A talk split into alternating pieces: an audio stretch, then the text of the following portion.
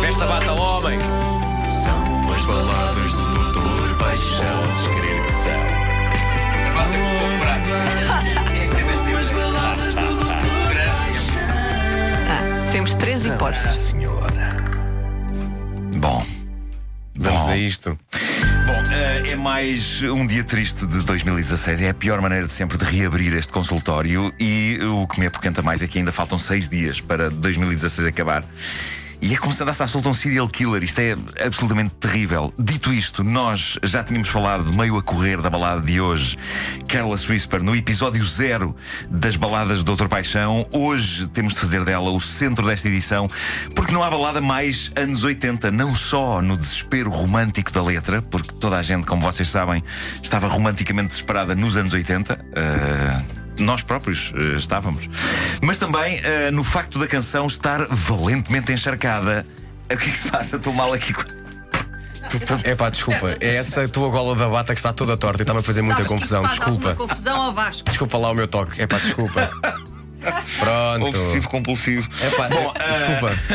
Desculpa, eu sei que a matéria que estavas a falar é uma matéria sensível, pá, mas estava-me a fazer muita confusão. Sim, epá, mas eu, eu tenho É que por cima estás a ser filmado e tudo. Eu tenho que aprender a vestir a bata com antecedência e não quando começa o genérico desta rubrica. Estás a perceber? É uma decisão de ano novo. Sim.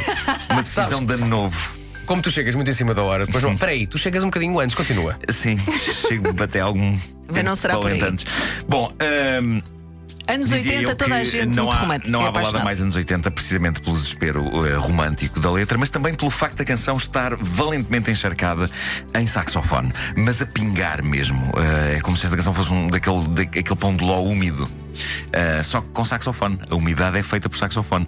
Pegando em Careless Whisper e noutro dizer, êxito. eu não comeria esse bolo. Ok, ok, ok. Desculpa lá, minha senhora, esse, bolo- esse pão de ló com ótimo aspecto é de quê? Oh, meu querido, é de saxofone. Saxofone. Então, desde tarde, um não. pastel de nata. É isso. Bom, pegando em Careless Whisper e noutro êxito de George Michael nos anos 80, Last Christmas do Wham, que ouvimos várias vezes nesta época natalícia, nós constatamos que George Michael era um cronista intenso da traição. Em Last Christmas foi o traído, em Careless Whisper é ele o traidor e está tolhido pela culpa enquanto dança com a pessoa amada e se apercebe no olhar dela que ela não é parva e que percebe exatamente o que se está a passar. Vamos então a isto, Vasco. Cá está ele. Doutor, não, não vai então traduzir também o saxofone? Farafafá, farafafá. O doutor fala saxofonês, é? Farafafá. Farafafá. Agora vamos concentrar, porque esta letra é bastante, bastante intensa. Doutor, eu não consigo fazer pausa na música, está bem? Sinto-me tão inseguro. Ao pegar na tua mão e levar-te para a pista de dança. Quando a música se desvanece, algo no teu olhar faz-me lembrar o ecrã do cinema e todas as suas tristes despedidas. Nunca mais vou dançar outra vez, pois pés culpados não têm ritmo. Embora seja fácil fingir, eu sei que você não é parva. Eu devia saber que não se engana uma amiga e perder a oportunidade que me foi dada. Portanto, nunca mais me apanharam a dançar da maneira como dancei contigo. Eu tenho que dizer que eu sempre adorei o verso Guilty Feet Have Got No Rhythm. Também gosto dessa frase. Acho que é uma parte do corpo Pés culpados que é não têm estranho ritmo. ficar culpado. É. Não é? Sim, por acaso é Sentir-se verdade. culpado. Por acaso é. Agora que eu penso nisso é capaz de ser verdade. Há que dizer, e eu já vou explicar porquê, George Michael odiava esta canção. Bom, ah, o- este- eu, eu sempre gostei do verso Guilty Feet Have Got No Rhythm, e- embora ah, isso me deixasse numa situação complicada quando ia às discotecas, na minha juventude, e pessoas me diziam para ir para a pista de dança, onde eu levava a cabo movimentos que muitas vezes as pessoas não percebiam que, eram, que era dança.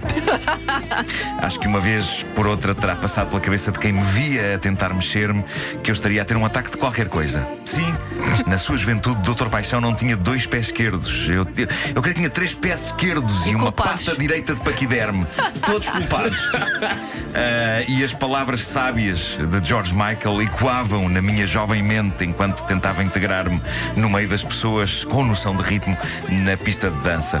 Pés culpados não têm ritmo. Eu comecei a pensar. Do que de acho seria eu culpado aos 15 anos, mas a avaliar pelo que faziam os meus pés, certamente que tinha sido crime grave. Há que dizer então que George Michael de facto odiava esta balada. Apesar de ser uma canção a solo daquele que era o vocalista do Zwam, é uma canção escrita a meias com o parceiro do Zwam, Andrew Ridgely, uh, e chegou a ser pensada como single do Zwam, mas George Michael odiava a primeira versão. Nesta tentou melhorar a coisa e pô-la mais ao, ao, ao tom dele em 84, mas mesmo assim ele não estava satisfeito. E em 1991, pouco depois de ter feito aquele que é um dos melhores álbuns da história da pop, que é o Listen Without Prejudice, George Michael disse que Careless Whisper lhe fazia espécie porque lhe custava acreditar como é que uma letra adolescente que ele escreveu, lá está, com os pés e sem qualquer sinceridade, falava ao coração de tanta gente. Ele dizia que isto o deixava frustrado e desiludido porque tinha canções infinitamente melhores e mais sinceras do que esta, mas que não geravam os píncaros de paixão de Careless Whisper. Porque ele, ele diz que basicamente escrevia, havia coisas para rimar só. Uh, e há qualquer, mal nisso, sem qualquer... é verdade. Esqueci-me, Vasco, desculpa, posso ter magoado com esta observação. Bom, mas uh, é compreensível uh, a angústia e a incompreensão de George Michael, mas eu acho que uma das razões porque esta canção fala tanto a tanta gente, uma das razões pode ser de facto o saxofone. Estava a pensar nisso. George Michael nunca mais usou saxofone com o vigor que o, que o, com que o usou aqui no Careless Whisper. Aliás, eu diria que, e reparem bem se esta minha teoria não tem algum fundamento, o saxofone está é logo a primeira tá coisa. Está errada. Desculpa.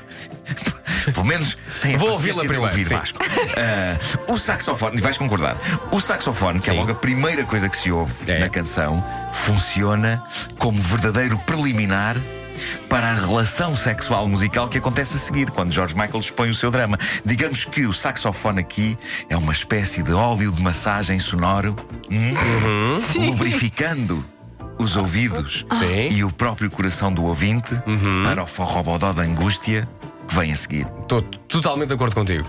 Estou totalmente. Mas atenção, deixa-me só dizer: quando Nuno Marco diz que o saxofone é um preliminar, ele está a falar em sentido metafórico. Claro, claro que sim. Não quer não que ninguém hoje chegue a casa e, e, pense: sim. olha, vai lá buscar o saxofone, que o João Marco disse que isso funciona. Sim.